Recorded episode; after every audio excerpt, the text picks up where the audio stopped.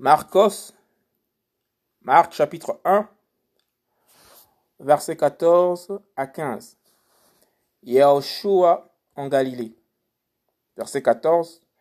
Or après que Yohanan eut été mis en prison, Yahushua alla dans la Galilée, prêchant l'évangile du royaume d'Élohim et disant, le temps est accompli et le royaume d'Élohim s'est approché. Répentez-vous et croyez à l'évangile.